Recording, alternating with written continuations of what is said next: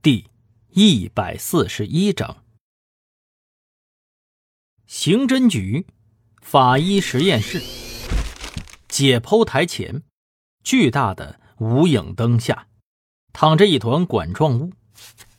一星疑惑的问道：“呃，丁法医，这是什么呀？”“这是从手掌中发现的，当时我发现的时候，这东西就在手心握着。根据我的观察。”这是一条人的气管，我检查了一下 DNA 对比，这两者是来自于一个身体的气管。简而言之，他在下葬之前就捏着自己的气管位置，直到把它抠出来为止。手掌，是我送来的那包东西吗？死者还受到过折磨。虽然有这种可能，但我想起此前你问我的夜来香的问题，若是同一个案件的话。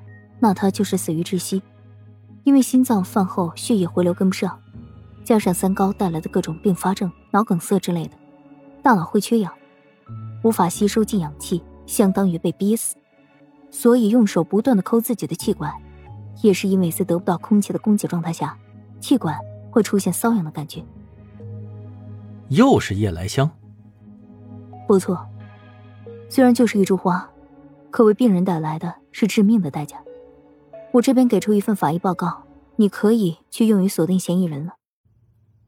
从法医室走出来以后，易星直接找到了李明耀。李队长，医院那边怎么样了？王芳醒了吗？哎呀，还没有呢。刚才汪旭东还给我发了消息，说王芳虽然状态平稳，但就是不醒啊。医生们都觉着很奇怪呢。易星的脑袋里头。忽然闪过了一个念头。哦，李队，你再陪袁鑫玩一会儿，我去趟医院。王芳是被安排在了单人病房，这也是为了方便警方看管。易星推门走进来的时候，汪旭东正坐在椅子上盯着他看。哎，易顾问，您怎么来了？这女人有我看着呢，您就放心吧。易星笑了一下，故意拉大了嗓门说道：“不是这个问题，我查出来了，他老伴的死，还有他儿子发病，都是他干的。”汪旭东是满脸疑惑。只见易星走到了床前，坐了下去，然后握住了王芳的手，说道：“其实啊，你也不用装了，你老公的坟。”我去看过了。那天晚上啊，他呀告诉我了，他说他死之前可难受了，都呼吸不上来呢。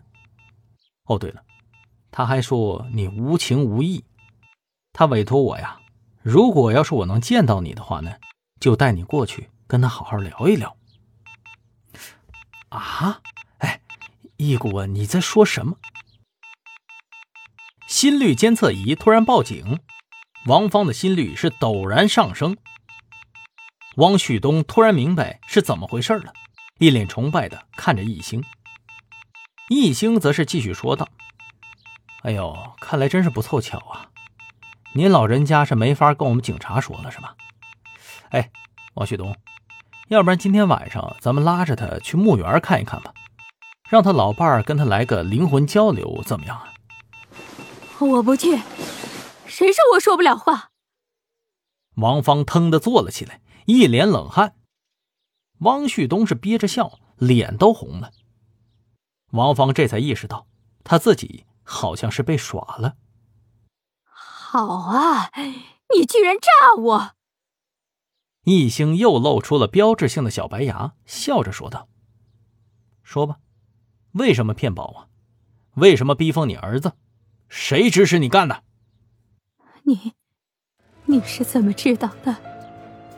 话说到这份上，王芳是彻底认输了。对，人是我杀的，儿子也是被我逼疯的。为什么？因为我杀了他的女朋友。这又是为什么？因为他发现了我的秘密，他想通过这件事情。来唆使我儿子抢夺我的钱，我只能下手了。谁指使你的？说。易星注意到，他浑身都在发抖。这王芳背后的人究竟是谁呀？为什么会让他如此害怕呢？